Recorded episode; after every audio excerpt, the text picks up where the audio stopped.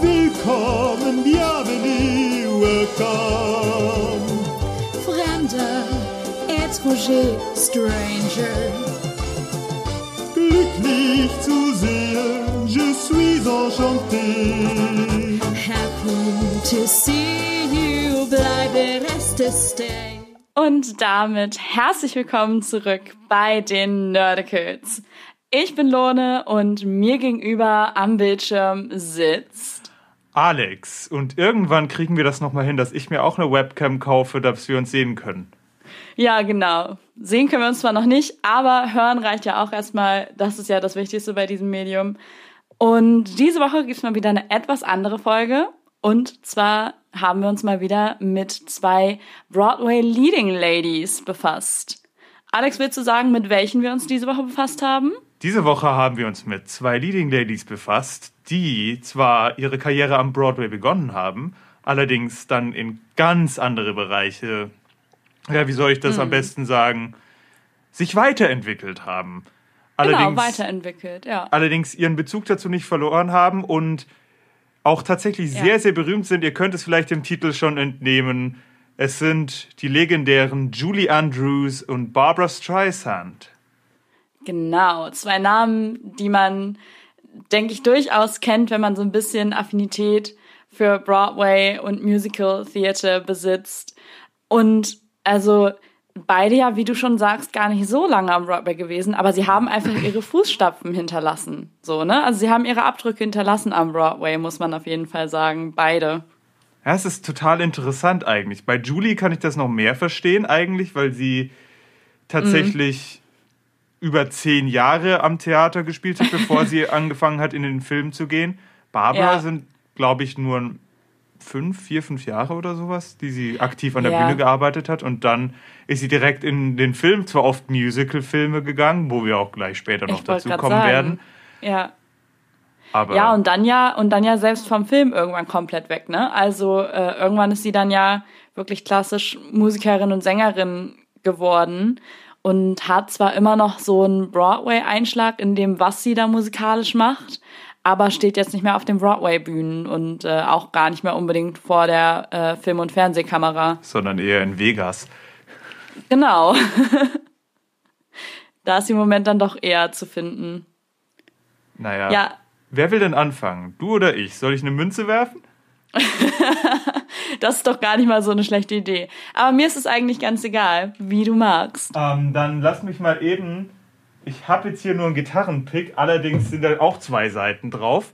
Ich weiß jetzt nicht, ob das Laplace-mäßig so ideal ist, aber sag mal Kopf oder Zahl. Ah, dann sag ich Kopf. Und es ist Zahl.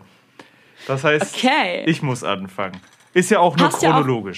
Ich wollte gerade sagen, das passt ja auch chronologisch viel besser eigentlich, weil Julie ja doch ein bisschen älter ist, nicht wahr? Genau, und Julie Andrews ist ja, ähm, wo wir das letztes Mal hatten mit dem, dem Begriff Golden Age of Broadway.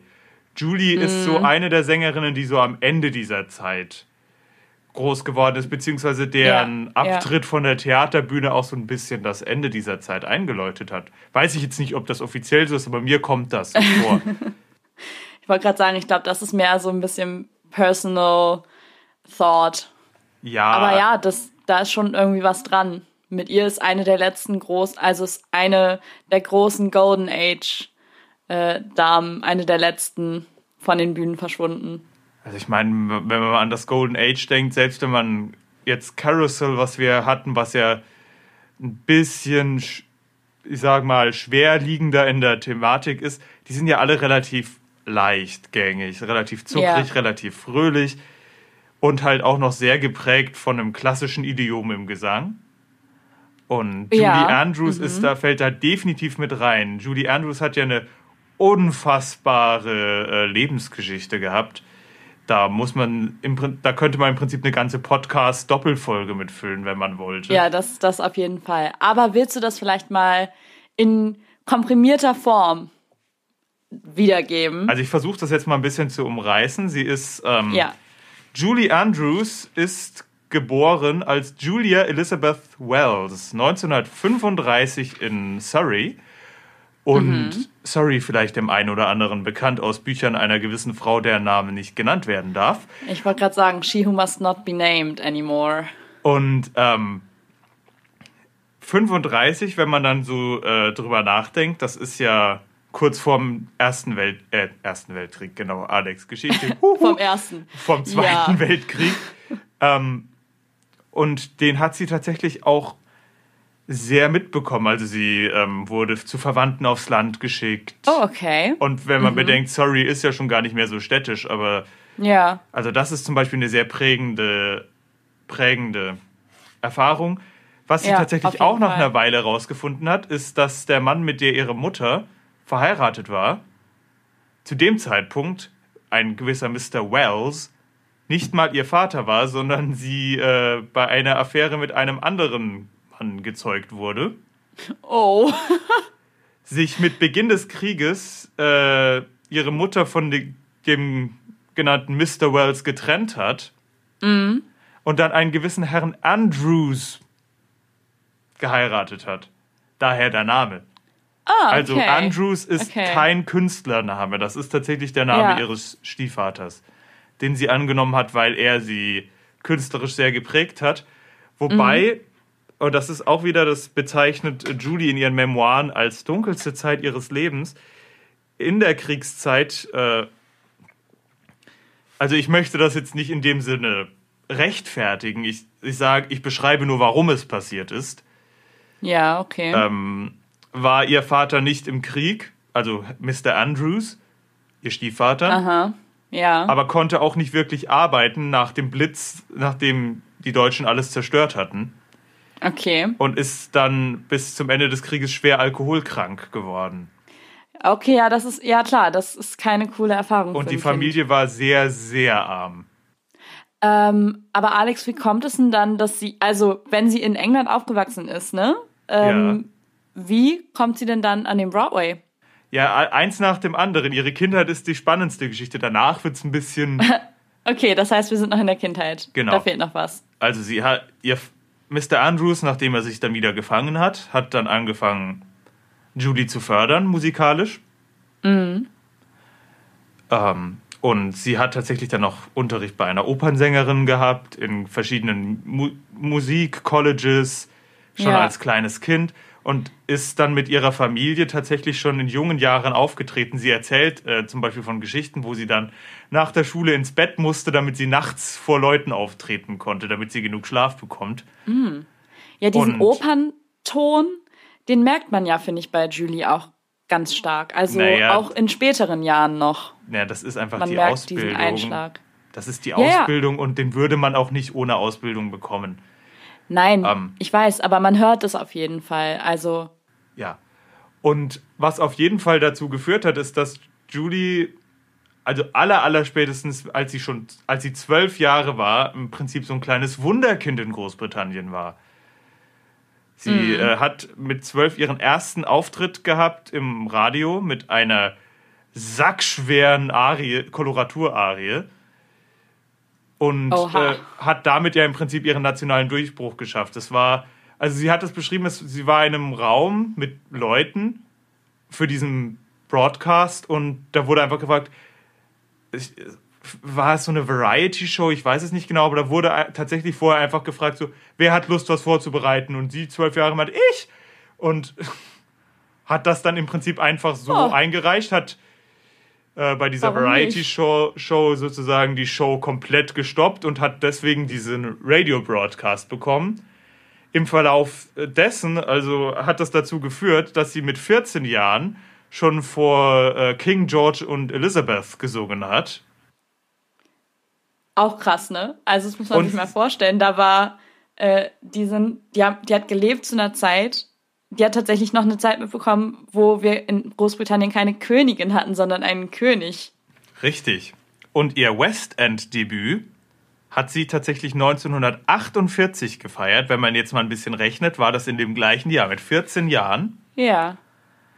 Und im Prinzip hat sie sich einfach hochgearbeitet ab dem Moment, wo sie irgendwann dann ihr Broadway-Debüt mit 19 mit äh, einem Stück. Was? Erzähl ich Mist? Doch, mit 19. Na? Nee, die hat ihr West End Debüt mit 13 gehabt, jetzt geht das auch wieder auf. Ähm, Okay. Und ihr Broadway Debüt mit 19. 1954 mit einem Musicals Namen, Musical namens The Boyfriend. Heutzutage nicht mehr bekannt, aber war wohl damals ein ganz ordentlicher Hit. Aber damals haben die ganzen Shows ja nicht so lange gespielt. Damals gab es einfach auch einen riesengroßen Ja, ja. Turnover an neuen Stücken. Ich glaube, deswegen sind die auch da heutzutage nicht mehr so bekannt, diese Stücke aus der Zeit, weil sich da einfach, weil es einfach so viel gibt und die können ja ganz gut sein, aber Ich wollte gerade sagen, das, das- ist einfach zu viel, um das irgendwie alles im öffentlichen ja auch dieses, Bewusstsein zu halten. das, das ist ja auch genau das Thema, was wir eigentlich schon mal angesprochen hatten, als wir äh, über Chorus Line gesprochen hatten, dass das ja so bemerkenswert ist, wie lange das gespielt hat. Also wie Ja. soll sich denn eine Show im, im Gedächtnis, im kollektiven Gedächtnis halten, wenn sie nur eine Spielzeit äh, gespielt wurde oder gespielt wird? So, von daher, das ist, denke ich, schon verständlich. Das Mega okay, Musical das heißt, war einfach kein Ding. Ja, genau, das heißt, Aber das heißt, es war jetzt irgendwie nicht, okay, sie wollte jetzt ganz, ganz unbedingt an den Broadway und ist deswegen rüber nach Amerika, sondern das war mehr Zufall, dass dann ein Broadway-Angebot oder Engagement kam. naja, sie war halt sozusagen die, äh, die Go das Goldkehlchen Großbritanniens, ein absoluter Mhm. Kinderstar. Und man hat gemerkt, ähm, okay, die bleibt gut, auch wenn sie älter wird. Und dann hat man sie an den Broadway Ja. geholt. Was ja im Prinzip die Sache war, ich habe dir diese eine Ja, nice. Aufnahme geschickt äh, von Ja, dieser genau. Arie. Ähm, dass Die ihre Singstimme unglaublich reif, genau. Einmal hier.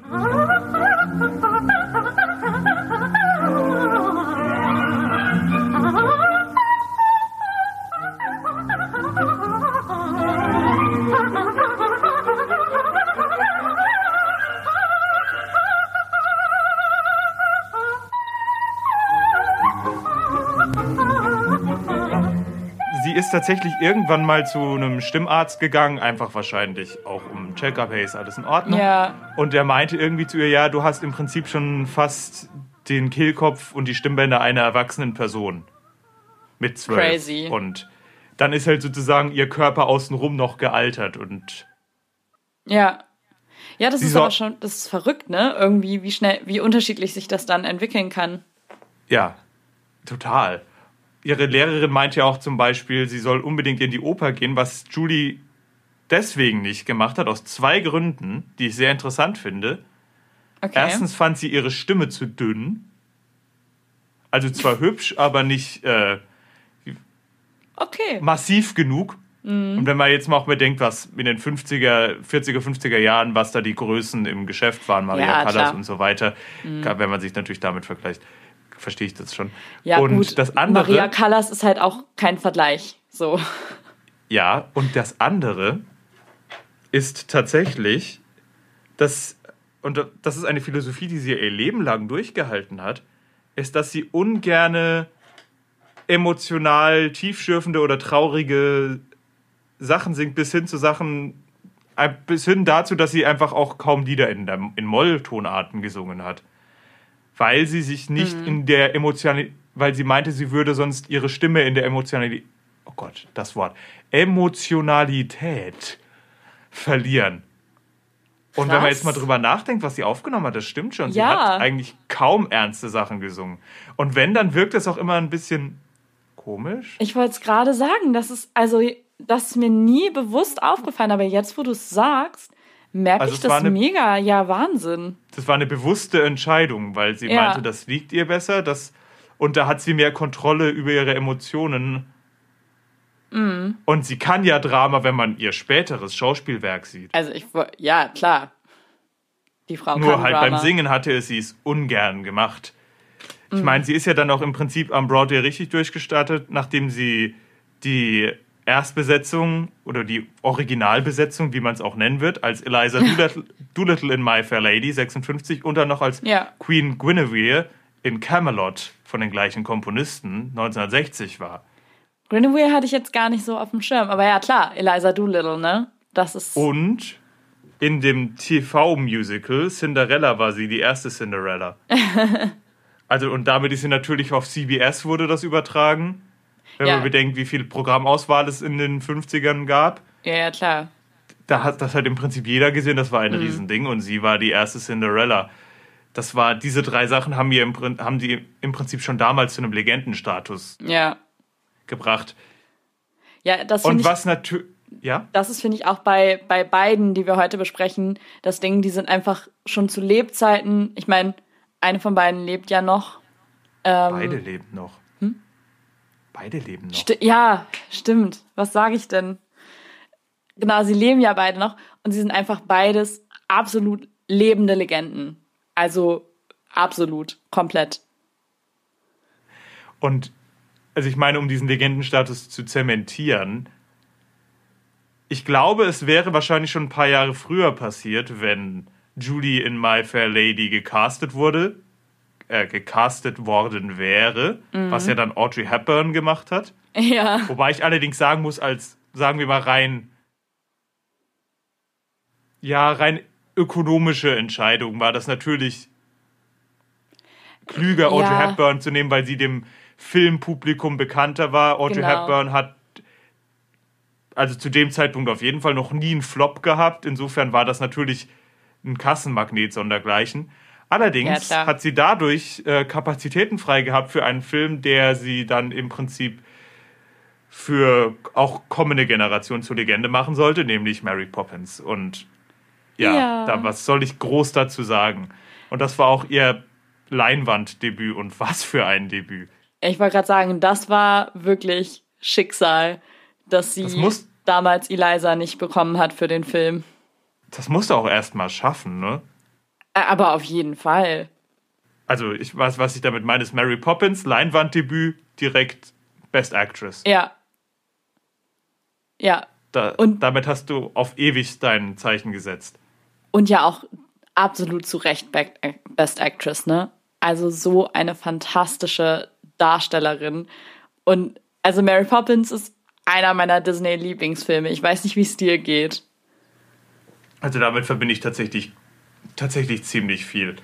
Ich würde das Ganze Ja. auch ein bisschen jetzt äh, abschließen. Danach ist tatsächlich erstmal eine Weile nichts passiert. Sie hat die Judy und Carol, also mit Carol Burnett, hat sie ihre CBS-Specials gehabt, was ja auch so ein Ja. Staple der, ja, der Entertainment-Industrie für eine ganze Weile war, wo sie dann alle zehn Jahre oder so Specials hatten und dann zusammen eben aufgetreten Ah, sind. ja, ja. Kann man sich immer mal angucken, ist super zu sehen, ist natürlich leichte Unterhaltung, aber es ist einfach unglaublich gut gemacht. Zwei Peak-Performerinnen, fantastisch.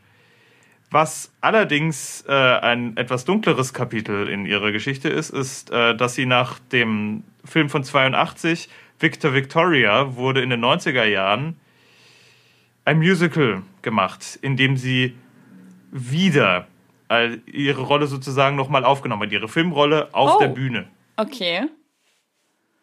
Was allerdings dazu geführt hat, da sie äh, über die Jahre ja immer mehr in einen tieferen Bereich gegangen ist und immer mehr in einen doch, ich nenne es mal, eher beltenden Sound Mm, ja. und ihre Technik anscheinend doch nicht ganz perfekt war.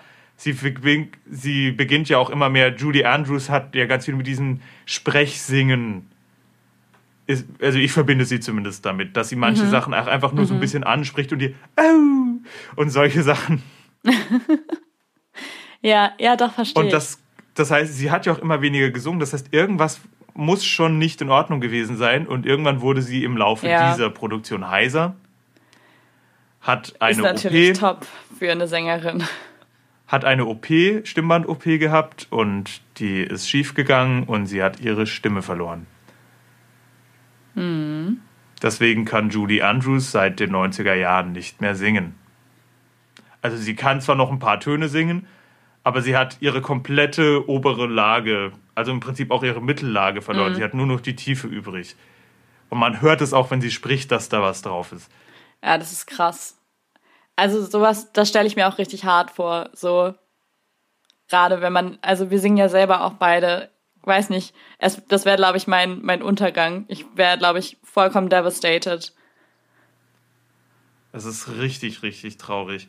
Ja, Sie hat zwar dann noch so ein paar Mal öffentlich so ein paar Tönchen gesungen. Sie meinte auch, naja, also Titania geht nicht mehr, aber sie kann, äh, sie kann ein richtig geiles Old Man River aufs Parkett legen mittlerweile. Auch was?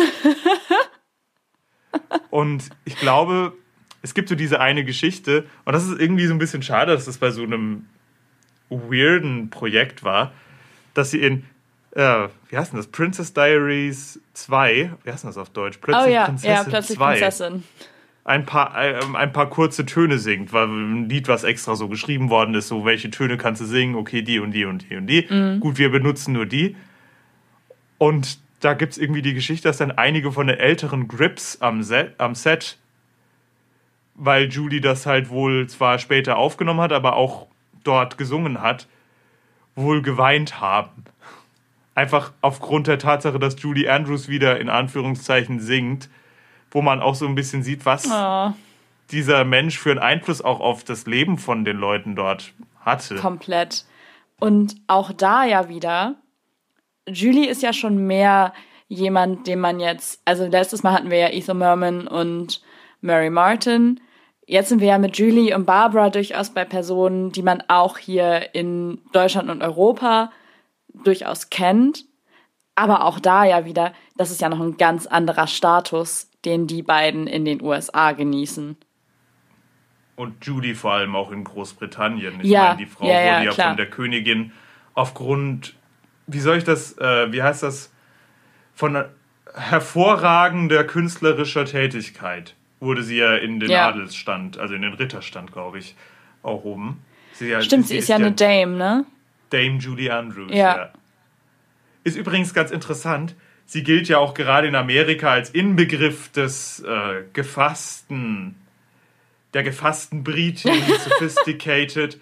Aber sie soll wohl privat fluchen wie ein Seemann. Geil. Zitat. Herrlich. Finde ich gut. Und das finde ich einen schönen Abschluss von Judy Andrews, Ja. einfach nur damit ihr mal so ein kleines Bild bekommen habt. Genau. Natürlich gibt es viel mehr, aber ihr seht, wir sind jetzt schon bei fast der Länge der 25. letzten Leading Ladies Folge. Ja, wir haben heute einfach wirklich. Nur bei einer Person. ja, wir haben heute einfach wirklich Ladies, über die man einfach ganz anders und viel länger nochmal reden kann, weil auch einfach viel mehr Material schon da ist aus der Zeit von den beiden. Muss Und man ja mal ganz ehrlich sagen. Und sie halt auch in einer Zeit groß waren, wo auch viel mehr dokumentiert wurde. Genau, das, Und das ist ja das, was was, man ich halt sagen meine. muss, sie leben ja beide noch. ja, ja, ja, eben. Und eine von beiden gab ja noch bis vor kurzem aktiv Konzerte. Ich wollte gerade sagen, Barbara ist ja ähm, noch gar nicht so lange out of business, so to speak.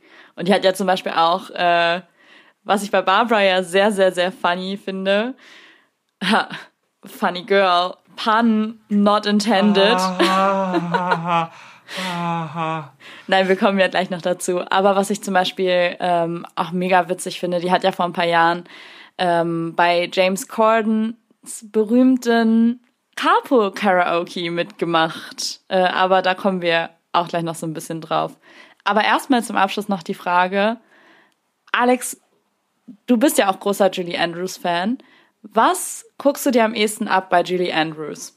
Also, was ich mir abgucken würde, wenn ich das immer umsetzen könnte, wäre auf jeden Fall ihre Haltung. Die Art, wie sie Interviews gibt. Oh mein Gott, sie ist einfach so, wie sagt man das auf Deutsch? Well spoken. Also, sie ist dass sie sich gut ausdrückt, ja. redegewandt und auch immer gefasst, immer höflich, aber auch sehr direkt. Also es ist nicht langweilig oder kalt, sondern es ist diese Art Mhm. gebildeter Humor, wo man genau weiß, was sie meint, aber sie sagt es nicht. Sie ist dopp Okay. doppelzüngig. Und als, Ja. Perf- als Performerin natürlich einfach die Klasse, die sie ausstrahlt, die Würde. Das kann, Mhm. sich, das kann man sich, glaube ich, immer angucken, wenn man in diese Richtung gehen will, wenn man sich da ein Vorbild suchen will. Mhm. Was das angeht. Natürlich, wenn man irgendwie ein bisschen lockerer sein will, sag ich mal so, dann muss es ist vielleicht nicht Julie Andrews die beste Wahl. Wobei es ja diesen einen, Nee. dieses eine 80er-Jahres-Special mit Carol und Julie gibt, wo die beiden rappen. Ja, Ähm, sehr witzig. also da, da kommen Wörter bei rum, äh, Wörter und Sätze. Das ist zum Schreien. Können wir vielleicht sogar in der Beschreibung verlinken oder sowas. Das Video es ist Ja. göttlich. Also das würde ich mir von Judy abgucken. Und jetzt Okay. spiele ich die Uno Reverse Karte und du bist dran. Okay, wir drehen einmal die Richtung und äh, wir kommen zu Barbara Streisand. Äh, vielen vielleicht in gerade hier in Deutschland und Europa auch bekannt vor allem durch ein wundervolles oder halt auch nicht wundervolles äh, Lied der Gruppe Duck Sauce, die sich warum auch immer ihren Namen genommen haben für ein Elektro-Techno-Stück. Fragt mich nicht warum. Du, also ich habe ja eine Theorie. Ich glaube, sie haben einfach irgendwas mit dem Rhythmus genommen. Also sie wollten einfach einen Begriff haben mit dem Rhythmus Ja, und ziemlich sicher wollten sie das. haben einfach das gesagt, äh, lass jetzt erstmal Barbara Streisand nehmen, wir, wir finden später noch was. Und, Ja, und dann ist es halt bei Barbara und dann Streisand haben sie es geblieben. halt angehört und mal so, eigentlich passt das. Genau. Genau, Barbara Streisand auf jeden Fall ist ein bisschen später geboren als Julie Andrews und zwar 1942 erst. Aber das heißt auch sie, ähm, also hat zumindest die Nachkriegszeit sehr aktiv miterlebt als Kind und Jugendliche.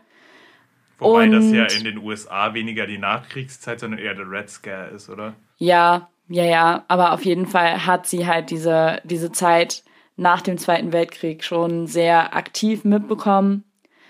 Und ja, äh, ist eigentlich, die, die ist nicht ganz so früh wie, wie Julie auf die Bühnen gegangen, sondern erst in den 60ern. Das heißt, da war sie dann schon so in ihren 20s. Da hat sie nämlich mit Auftritten in kleinen Nachtclubs erstmal angefangen. Sie ist in New York aufgewachsen. Dementsprechend äh, hatte sie natürlich auch alle Ressourcen quasi direkt vor der Haustür und äh, ist dann irgendwann mehr oder weniger ein bisschen entdeckt worden. Man muss sagen, sie ist äh, nur mit ihrer Mutter aufgewachsen, denn ihr Vater ist schon gestorben, als sie 15 Monate alt war. Auch ein Thema, was Barbara nie so ganz losgelassen hat, dieser Verlust ihres Vaters. Ich meine, man Das sollte man ja- an Jentl denken, ne? Genau. Wenn du mich ausreden lassen würdest, hätte ich genau das nämlich jetzt gesagt.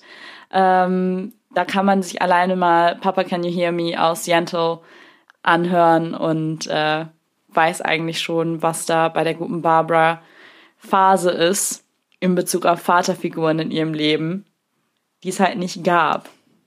Und äh, genau, äh, sie hat einen älteren Bruder und eine Halbschwester, die auch Sängerin ist. Echt? Ja, ähm, die ist aber nicht ganz so bekannt. Rosalind Kind Ja, heißt das die. habe ich mir schon beinahe gedacht. Ich denke, wenn sie bekannt gewesen wäre, dann wüsste man ja. Genau, dann, dann wüsste man diese, diese Beziehung. Auf jeden Fall ist die halt auch Sängerin.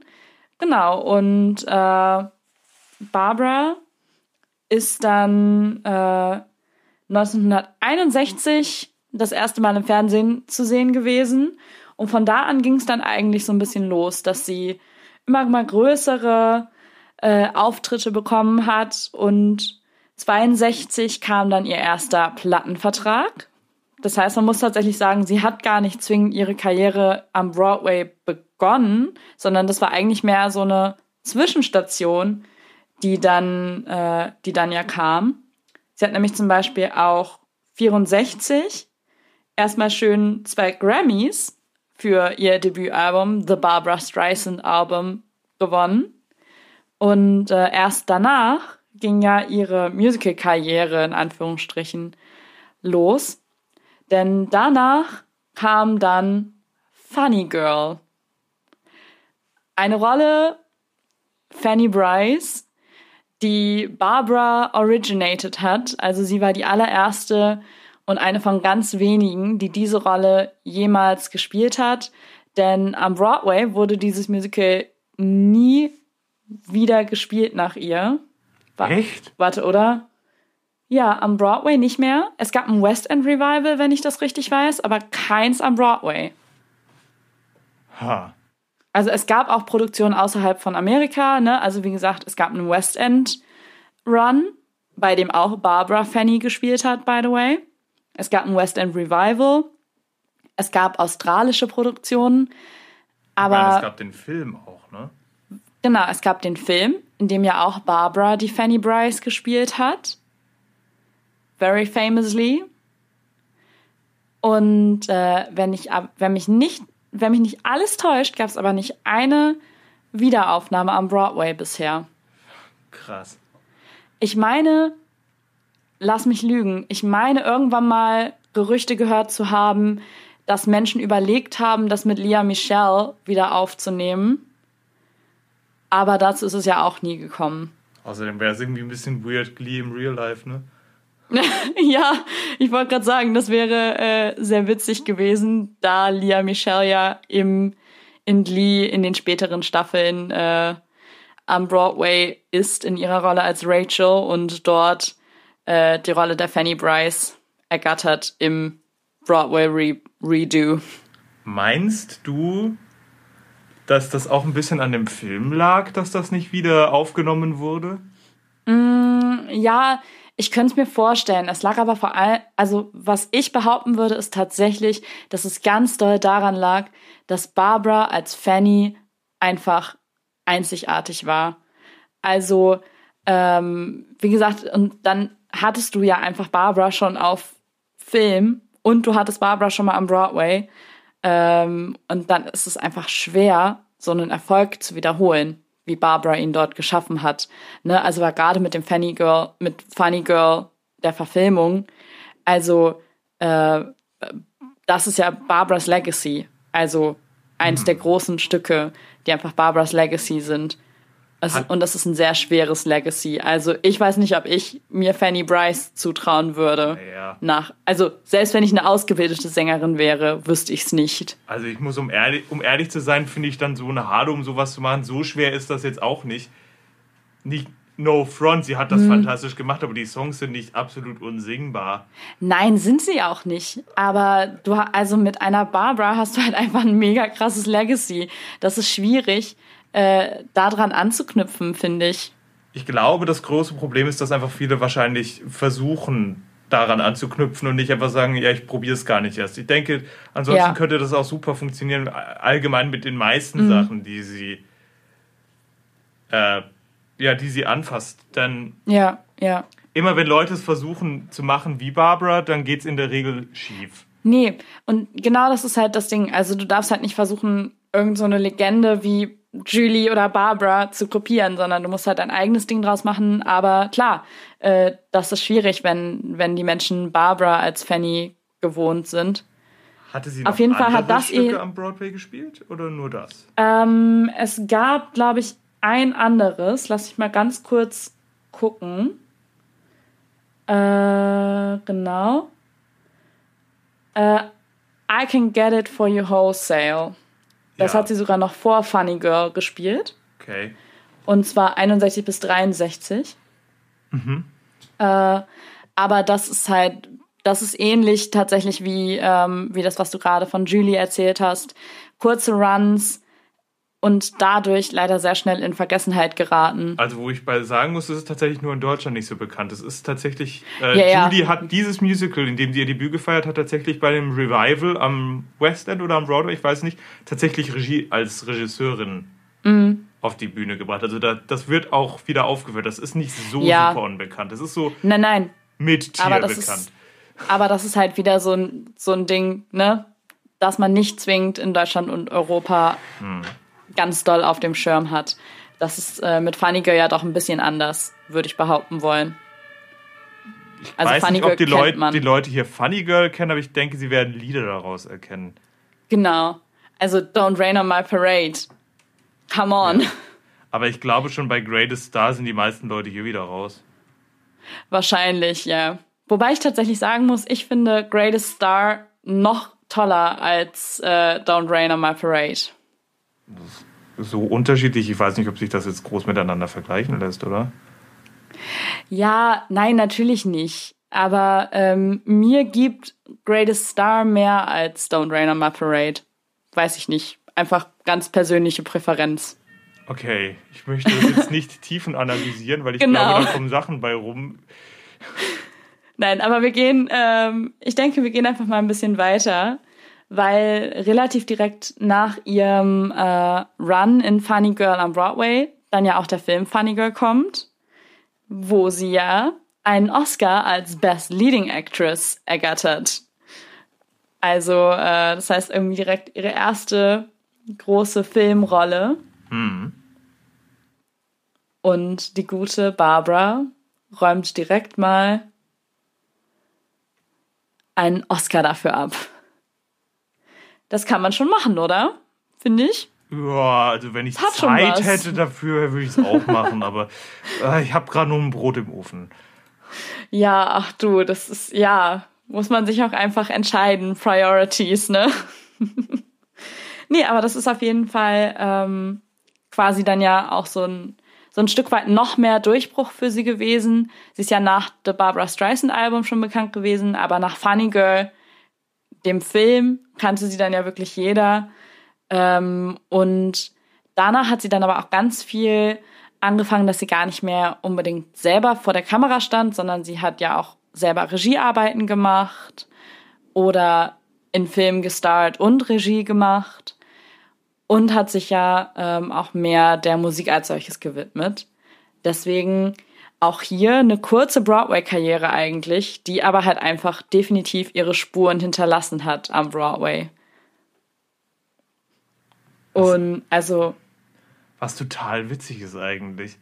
Ja, ja, also Barbara zum Beispiel hat auch in den 70ern, äh, genau, in den, bei den 70er Tonys hat sie einen Special Award für ihre Broadway-Karriere bekommen. Dabei war die ja gar nicht mal so lang.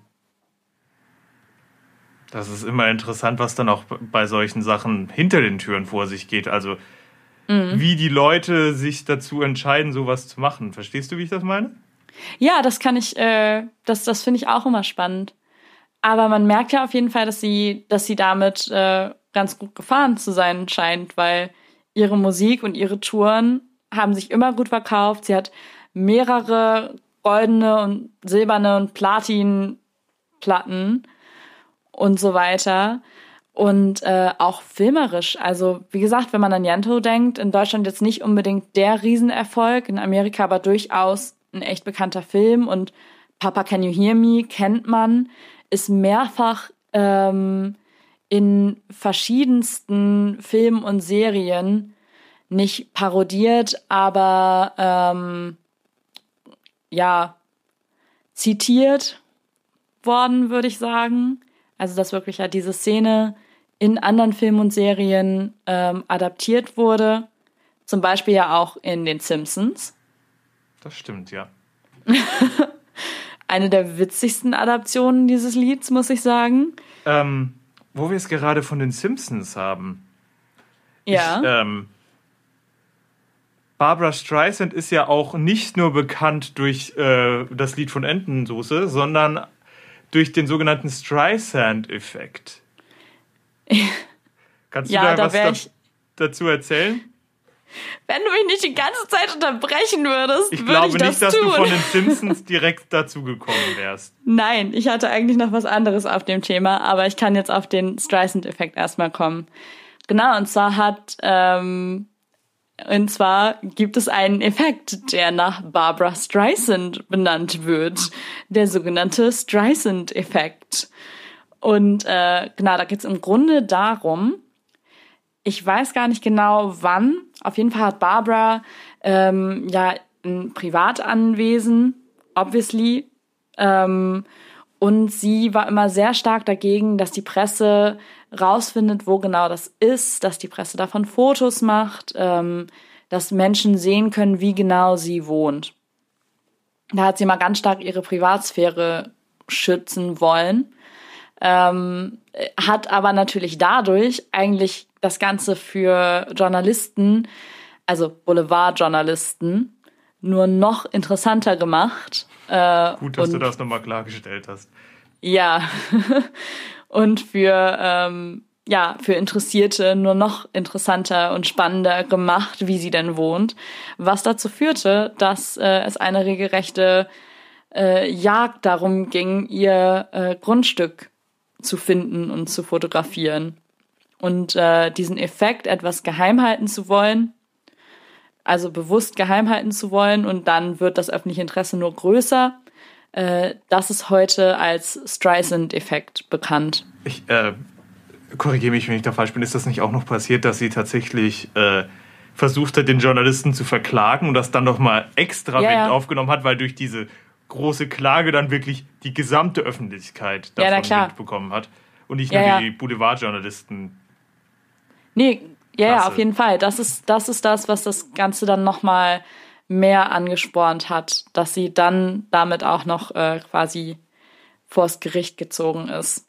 Und sowas ist halt, ähm, das ist auch tatsächlich ein Thema, äh, das, da habe ich tatsächlich witzigerweise erst vor ein paar Tagen mit einer Freundin drüber gesprochen. Äh, Thema Stars und ihre Kinder zum Beispiel. Äh, weil ganz oft ist es ja so, dass Stars, dass Stars nicht wollen, dass ihre Kinder in die Öffentlichkeit gezogen werden. Verständlicherweise, weil diese Kinder können nichts dafür, dass ihre Eltern bekannte Menschen sind, Menschen des öffentlichen Interesses. Klingt, als wäre das eine Ähm, Krankheit, aber ich verstehe, was du meinst. Nein, also die, die haben ja trotzdem ein Recht auf eine Privatsphäre. Ja. So. Aber ähm, auf der anderen Seite ist natürlich ein gewisses öffentliches Interesse da. Und da muss ich tatsächlich sagen, finde ich nämlich, dass Social Media sogar helfen kann. Denn durch Social Media hast du als Person des öffentlichen Lebens die Chance, selber zu entscheiden, was zeige ich von meiner Familie.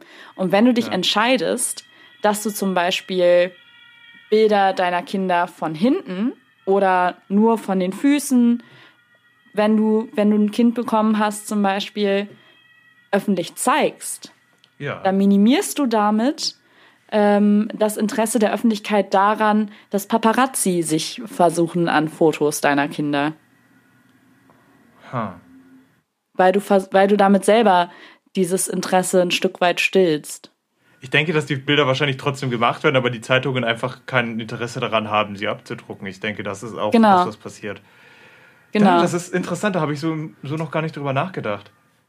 Ja, also das ist zum Beispiel ähm, eigentlich ein, ein sehr aktives Thema, wo, wo eigentlich der Streisand-Effekt auch äh, zu sehen ist. Ja, wenn du aktiv versuchst, das geheim zu halten, ja, ja, ja.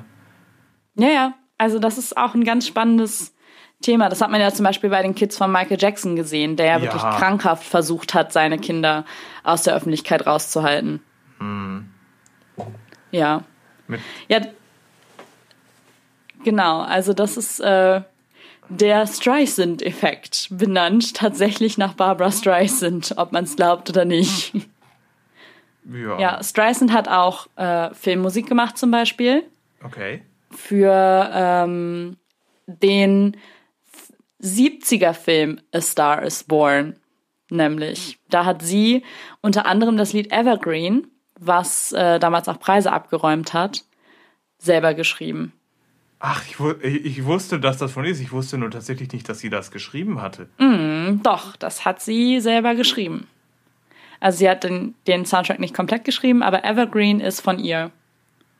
Ha. Ha. Und das war damals ein sehr, ja, populäres, ähm, eine sehr populäre Liebesballade eigentlich. Ja, auf jeden Fall. Heute gar nicht mehr so bekannt, aber wunderschön. Hört's euch an. Und äh, wusstest du, dass Barbara Streisand in den All-Time-Charts auf Platz 2 ist? Nur Elvis Presley ist in den All-Time-Charts Charts vor Barbara Streisand. Ha. Das wusste ich tatsächlich auch nicht. Haha, siehst Barbara? Streisand hat da einige andere Superlative geknackt. Ich meine, wenn man sie jetzt auch mal mit Julie vergleicht, wie soll ich das am ehesten sagen? Barbara ist insofern kontroverser, dass Barbara auch viel öfter und auch viel heftiger parodiert wird. Die Ja. Mhm. bietet einfach auch viel mehr Angriffsfläche. Was willst du bei Julie sagen? Das Einzige, was mir bei Julie einfällt, Kannst ist, ja nichts. sie lässt sich halt nichts zu Schaden kommen. Sie Ja. ist halt ein bisschen America's Sweetheart. Die einzige Parodie, die du zu solchen Sachen immer machen kannst, ist dann halt, ah, aber sie ist privat gar nicht so schlimm und das hat man äh, nicht gar, gar nicht so rein und das hat man halt einfach auch schon 20.000 Mal gesehen. Das ist. Genau. Aber Barbara gibt da doch deutlich mehr, wie, wie gesagt, Simpsons und so weiter. Sie gibt einfach ein bisschen mehr her. Ist natürlich. Ist, ich meine, wenn man jetzt mal. Ich weiß nicht, ob du das hattest, es gab ja diesen einen Charakter von Mike Myers bei SNL. Ja, der im Prinzip nur daraus bestand, mit einem starken Brooklyn-Akzent zu reden und genau, auch. Riesenfan von Barbara Streisand zu sein. Ja. ja, genau, aber ähm, wie, wie du schon sagst, Barbara Streisand polarisiert dann schon mehr. Sie ist ja auch sehr politisch vocal, ne? Also die setzt sich ja auch für politische Themen sehr stark ein, zum Beispiel Frauenrechte, ähm, LGBT-Rights und, und, und. Bekennende Demokratin. Also, äh, ja, Ja. Die, ist, die ist da schon nochmal, ja, anders in dem, wie sie mit ihrer Öffentlichkeit umgeht als Julie. Ja, es sind irgendwie beides auch so ein bisschen Gay Icons, ne? Schon, ja. Also, äh, würde ich, würde ich auch behaupten. Barbara Oder? vielleicht Also, noch ich ein meine, ich bin bisschen ja mehr, selber nicht gay, aber Ja, es ist auch so eher in der, in der tatsächlich nicht gar nicht abwertend gemeint, aber Gay Icons sind in dem Fall tatsächlich eher in der schwulen Szene Mhm. als in der lesbischen Szene. ja. Ich meine, wenn du da hast ja auch extrem, Broadway ist da extrem krass mit verbunden, was ja irgendwie total witzig ist. Ich glaube, dass Mhm. Broadway auch dadurch erst diesen Ruf bekommen hat, so wo, also den in Amerika einige haben, das ist ja, das ist ja schwul und das ist ja nur was für Mädchen, weil wenn man bedenkt, das meiste Zeug wurde ja von straight white Dudes geschrieben, gerade das Zeug, was die Leute, Ja. die Showtunes, wo die ganzen Leute sagen, das ist das hart Schwule, das ist ja gerade das am wenigsten, also ich meine, außer Sondheim, aber Ja, ja, es ist so. Also das ist auch schon, schon ein bisschen funny, ne? Die ganzen straight white cis Dudes, die diese Musicals geschrieben haben. Und äh, es sind aber einfach Lieder, die ja in der, in der schwulen Szene unfassbar äh, gefeiert werden. Und heutzutage ist das ja, also ich meine, das ist heutzutage erst, aber das ist halt, es wäre auch mal interessant, sich damit auseinanderzusetzen, wie das jetzt genau gekommen ist, also wann dieser Shift in Opinion gekommen ist. Also ich weiß schon, dass es in den 60ern wo- und vor allem in den 70ern, wo das Ganze ein bisschen zynischer wurde, da die, also ich meine das mit aller Liebe, die ich habe, aber gerade die Golden Age Sachen sind halt ein bisschen dopey. Ja, Was Ja, nichts Schlechtes ja. ist, aber ich glaube, damit haben halt dann auch einige Probleme gehabt. kann, ja. Und wollten dann ein bisschen mehr was vorstellen. real ist, was nicht so, Ja, was, was nicht so zuckrig ist in dem Sinne. ja, auf jeden Fall. Und vielleicht kam dann halt auch daher so ein bisschen der Ruf, kann ich mir zumindest vorstellen. Aber das ist bestimmt, ist bestimmt ein Zusammenspiel mehrerer Faktoren. Aber Mhm. hier in Deutschland ist das ja auch nochmal komplett anders, weil wir ja auch diese ja, Kultur gar nicht Fall. haben. Aber das kann man hier wollte gar nicht sagen. Du kannst es, das ist hier eine ganz andere Kultur. Aber äh, wusstest du zum Beispiel, dass Barbara Streisand mit Neil Diamond schon im Schulchor gesungen hat? Ja, das habe ich tatsächlich irgendwann mal gehört. War das bei einer Mega Episode? witzig, also- wurde das erwähnt? Ich weiß es nicht. Genau, also die beiden sind halt auf jeden Fall, haben ja schon im Schulchor zusammen gesungen, haben sich aber erst richtig kennengelernt, als sie dann äh, You Don't Bring Me Flowers zusammen gemacht haben.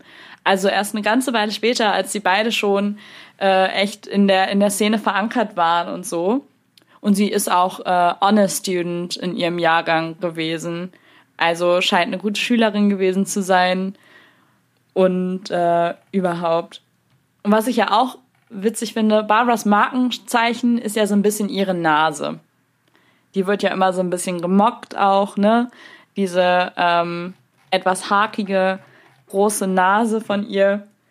Barbara hat sich aber ja damals bewusst dafür entschieden, äh, ihre Nase nicht operieren zu lassen, weil sie befürchtet hat oder immer noch befürchtet, dass das ihre Stimme eben beeinträchtigen würde. Auch nicht ganz unberechtigt, ne? Nee, natürlich nicht. Aber das ist, das ist der Grund, warum sie, äh, warum sie das nie gemacht hat. Und sie hieß ja auch eigentlich Barbara und nicht Barbara. Sie hat ja das ähm, zweite R A. gedroppt. Ja, Das zweite A. genau. Das wäre sie Barbara. Ja, stimmt. Wow. Genau, sie hat ja auf jeden Fall äh, den einen Buchstaben gedroppt, weil sie einfach gesagt hat, nö, ich will ein bisschen äh, individuell sein und einzigartig. Und deswegen hat sie diesen Buchstaben gedroppt. Ja, was so blöd es klingt, du brauchst halt auch, einen, wenn du auf der Bühne bist, brauchst du einen Namen, der Klar. einprägsam ist. Das ist Ja, natürlich. Was das sich halt einprägt. Und sowas ist eine Besonderheit, zu sagen, ich heiße Barbara ohne Also- das letzte A. Also ich weiß auch tatsächlich, dass ähm, in Großbritannien, ich weiß nicht, ob es in den USA so ist, man tatsächlich keine zwei lebenden Bühnendarsteller den gleichen Bühnennamen haben dürfen. Okay, witzig. Nee, das wusste ich zum Beispiel nicht. Ich weiß nicht, ob Krass. das heißt, wenn du Aber dann einfach so heißt, dass du den dann ändern musst, oder wenn du halt dir einen Bühnennamen aussuchst. Mm. Aber also meistens ist es dann einfach so, dass du die Initiale mit reinnimmst oder so, aber daher kommt das tatsächlich auch ein Stück weit. Wenn du. Ja, klar, Michael macht J. ja auch Fox Sinn. oder sowas hast. Ja. Es macht ja auch komplett Sinn, eigentlich, ne? Also, Ja. weil du, sorgst für Verwirrung sonst. Natürlich. Ja. Jetzt, ich glaube, wir haben ein bisschen wir Genau. haben schön diskutiert. Wir haben jetzt, ich hoffe, wir konnten euch jetzt diese beiden Frauen, falls euch die nicht so sehr im Begriff waren, ich glaube mehr als letztes Mal, deswegen sind wir auch noch nicht so sehr in dieses, wer ist das eigentlich gegangen, weil wir einfach davon ausgehen können, dass ihr zumindest mal davon gehört habt. Und selbst Genau. wenn nicht, müsst ihr die Namen nur eingeben und ihr findet eine ganze Menge, aber dass wir euch diese beiden Frauen ein bisschen näher gelegt haben, sie haben Broadway, so wie er heute ist, massiv Definitiv. geprägt. Definitiv. Genau. Broadway ohne Julie und Barbara heute wäre nicht mehr vorstellbar, würde ich Überhaupt- behaupten wollen. Überhaupt nicht. Die gerade auch Barbara durch Fußabdruck schon diese, hinterlassen. gerade auch Barbara durch diese Fusion von dem Broadway-Style und Pop-Style, den sie ja im Prinzip Genau. pioniert Ja. hat in dem Zeitpunkt. Ja, auch alleine dann ihre späteren Alben, wo sie ja quasi Showtunes in poppigeren Versionen aufgenommen hat. Ja, Also äh, man merkt ja schon bei beiden, dass sie immer äh, so ein bisschen auch ihrer, ihre, ihrer Broadway-Seele treu geblieben sind und nie ganz vergessen haben, wo sie ihre Anfänge gemacht haben, nämlich auf den Theaterbühnen, auf den Brettern, die die Welt bedeuten. wie man so schön sagt. Und ich finde, das ist eigentlich ein ganz guter Abschluss. Oder? Ja, Würde ich auch behaupten. Nächste Woche sehen wir uns wieder mit einem neuen Musical, beziehungsweise in, zwei zwei, Wochen. Wochen. sehen wir uns wieder mit einem neuen Musical. Wir hoffen, Genau. diese Folge hat euch trotzdem Spaß gemacht. Ich hoffe, ihr könntet, konntet wieder ein bisschen was lernen oder wir haben euch ein bisschen inspiriert. Und Genau, googelt doch einfach mal die beiden und guckt euch mal an, was die beiden alles so gemacht haben, geleistet haben in ihrem Leben. also ich würde sagen, für Julie schaut euch tatsächlich einmal ein Carol Burnett und Judy Special an. Hört euch Julie in Sound of Music und My Fair Lady an und natürlich in Mary Poppins. Das ist so essential Julie. Für Barbara sowieso Funny Girl. Funny Girl ist the standard to get to know Barbara. Aber auch ihr Duett mit Julie Garland. Happy Days, Get Happy. Nein, Happy Days are here again. Get Happy. So rum. Und äh, ja, Yentl. Oder zum Beispiel auch, wenn ihr sie einfach ein bisschen kennenlernen wollt, das Capo Karaoke mit James Corden. Und dann findet ihr schon, worauf ihr weiter Bock habt, das zu gucken. Bis zum nächsten Mal. Ciao! Ciao. Sagen